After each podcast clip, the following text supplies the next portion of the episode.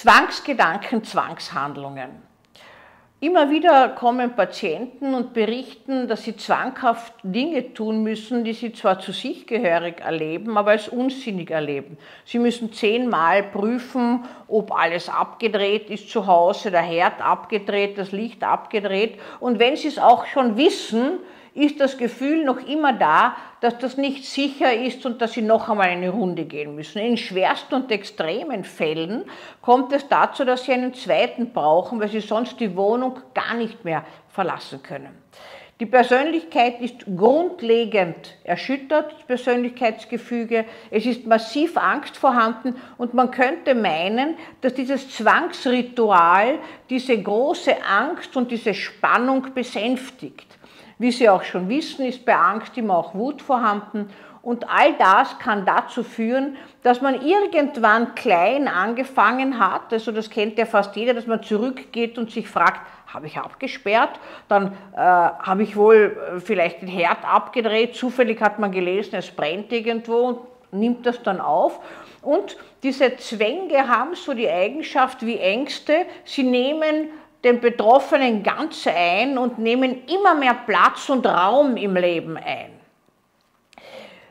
In Corona-Zeiten hat es nun natürlich auch Zwangshandlungen gehäuft gegeben bei Menschen, die zu besonderer Ordentlichkeit neigen und versuchen, äh, eine Ordnung und eine Überordnung in ihre Unordnung, könnte man sagen, im Leben zu bringen. Die besondere Reinlichkeit in ein schmutzig gefühltes Umfeld oder in ein schmutzig gefühltes Inneres äh, bringen müssen und sich permanent die Hände waschen.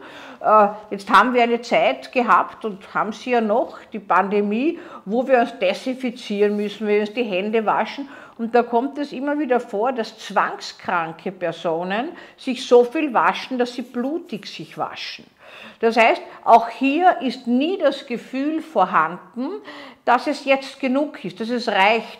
Der Zwang ist fast schon wie eine Sucht, grenzenlos. Man muss es immer wiederholen, weil man dem nicht traut, was man weiß und das Gefühl so stark überhand nimmt. Manchmal auch wird Wut und Spannung hintangehalten durch Zwangsgedanken und in gewissem Sinne hat man durchaus den Eindruck, dass manche Menschen durch den Zwang auch eine Art Schutzgitter haben.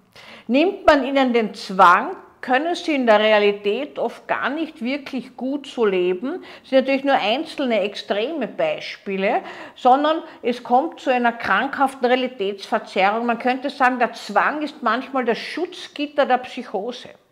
Natürlich nur in Ausnahmefällen, weil großteils ist der Zwang ein neurotischer Persönlichkeitszug. In stärkeren Fällen gibt es auch die zwanghafte Persönlichkeit und die in pathologischer Form die zwanghafte Persönlichkeitsstörung.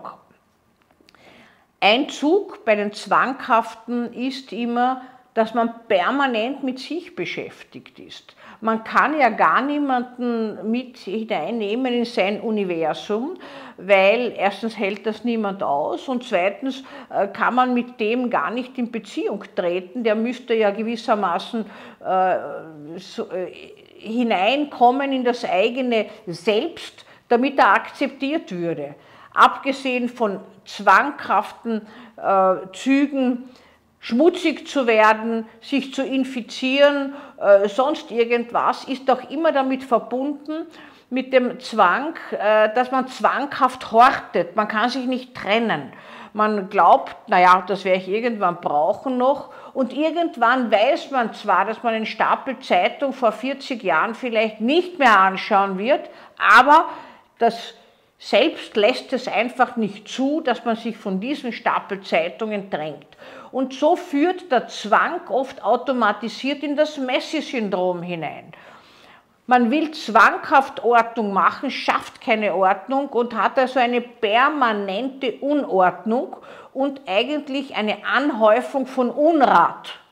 Und wenn man so in diese Messi-Wohnungen schaut, dann schaut es dort aus, da ist nur mehr ein kleiner Gang wie durch ein Dickicht, dass man sozusagen zum Bett, äh, zu einem Tisch mit Essen und zum Klo kommt oder auch zum Waschen noch.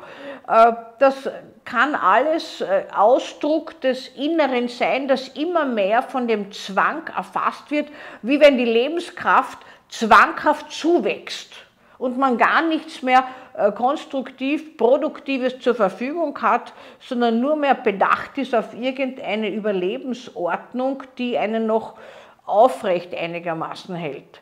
Vor vielen, vielen Jahren hat es einen ganz berühmten Patienten, ich meine nicht den Herrn Fettberg, sondern einen anderen gegeben, der ist immer mit Nylonsackeln überall hingekommen, aber nicht mit zwei, sondern mit zehn. Und eines Tages äh, ist er gestürzt und hat sich eine Fraktur, einen Bruch zugezogen, einen komplizierten und war dann im Unfallspital. Und ich habe ihn konsiliarpsychiatrisch betreut.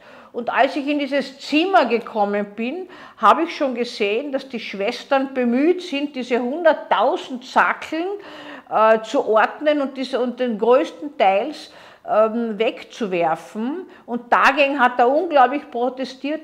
Das waren aber alles äh, Inhalte, die nicht zum Überleben notwendig sind, die auch nicht unbedingt emotional besetzt von ihm waren. Da war viel Unrat dabei, Altes. Und trotzdem war es nicht wirklich möglich, sich zu trennen. Die Schwestern haben das dann radikal gemacht, weil in einem Unfallspital hat so alter Unrat ja wirklich nichts verloren und das ist auch nicht möglich gewesen, äh, dass man diese vielen Sackeln dort erhält. Aber es ist so ein Abbild gewesen, wie ein sehr wacher, künstlerisch aufgeweckter Geist, ein blitzgescheiter Mann, ein Umfeld sich gestaltet wie eine Müllhalde. Aus dem Zwang heraus, nichts weggeben zu können und auch nicht sich trennen zu können. Also Sie sehen, auf der einen Seite gibt, ist der Zwang ein zwanghaftes Reinlichkeitsbedürfnis. Man wäscht sich weil alles unrein ist. Auch die Sexualität kann gar nicht gelebt werden. Man kann ja den anderen nicht von vorn bis hinten einsprühen, desinfizieren, weil er noch immer etwas unrein wäre. Das heißt, auch Beziehung wird durch den Zwang eigentlich verunmöglicht und getötet. Auf der anderen Seite ist der Zwang auch eine Ausuferung in unermesslichen Unrat, weil man sich hier nicht trennen kann. Und letztlich in einigen wenigen, aber doch auch Fällen sind Zwangshandlungen, Zwangsgedanken Schutz, dass man nicht verrückt würde. Manchmal ist der Zwang auch noch dazu da, um etwas, was man ausgeklammert hat, äh, doch ins Leben zu bringen. Zum Beispiel sexuelle Gedanken ordinäre Gedanken, die man gar nicht denken darf, die kommen auf einmal. Und die Patienten erzählen dann, ich will das nicht denken, ich muss dauernd denken und dann muss ich irgendein ordinäres Wort sagen. Und wenn ich das sage, wenn ich zehnmal sage, ficken, ficken, ficken, äh, ganz laut oft, ich geniere mich furchtbar, dann gehe ich gleich, ich wollte einkaufen gehen, aber ich kann dann nicht mehr einkaufen, alle schauen auf mich, so als ob ich das täte, ich tue es aber sicher nicht, schauen Sie mich an. Äh, also dieser Zwang, etwas zu tun, sich selbst zu kompromittieren oder Unmögliches zu denken, wie zum Beispiel, ich habe dauernd das Gefühl, ich muss dem anderen den Bleistift hineinrennen. Oder ich habe das Gefühl, ich muss irgendjemandem furchtbare Gewalt antun. Aber ich liebe ihn so, wissen Sie, das passt gar nicht zu mir. Es sind zwar meine Gedanken, aber es passt nicht zu mir. Dann muss man sich fragen, aus welcher Ecke kommt hier die Spannung, die Aggression, die unterdrückte Wut die Suche und der Wunsch nach sexuellen Handlungen, die allesamt verböhnt sind. Zwang ist ja oft auch eine Folge von Überdressur in der Kindheit oder von mangelnder Strukturierung. Also sowohl die, die nie Ordnung machen gelernt haben, wie auch die, die zu früh und eine Überordnung gelernt haben, laufen Gefahr im Leben später möglicherweise einen Zwang zu entwickeln in Krisensituationen, der sie so einengt wie ein Gitter. So viel zum Zwang.